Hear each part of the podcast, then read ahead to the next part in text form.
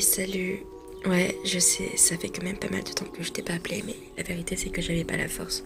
Je sais pas si tu regardes encore mes messages, ça m'étonnerait, mais peut-être que c'est bien d'un côté. Parce que j'ai vécu de la merde. Encore. C'est le cas de le dire. À croire que j'apprends jamais de mes erreurs, mais la vérité c'est que je lis pas mort. Genre, de l'amour, tout ça, alors que je suis complètement dingue de toi. Je crois que c'est pour ça qu'on pourra jamais être ensemble, du moins pas dans cette vie. J'ai été amoureuse, mais vraiment amoureuse de trois mecs dans ma vie, dont toi. Et j'ai jamais été avec eux. Pourtant, j'ai déjà été en couple, mais je me rends compte que c'était pas de l'amour. J'étais très attachée, certes, mais pas de l'amour. L'amour me fait peur parce que je veux pas qu'une personne me voit comme moi je me vois. Parce qu'on m'a jamais vraiment donné d'exemple de belle histoire d'amour qui finit bien. Quand j'étais plus jeune, je pensais que c'était juste une illusion que les gens se donnaient pour pas finir leur vie tout seul.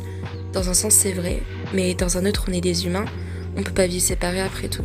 Maintenant, Aujourd'hui, je me rends compte que l'amour c'est tellement compliqué et que j'aurais beau lire tous les livres que je trouve sur ça, je comprendrais toujours rien.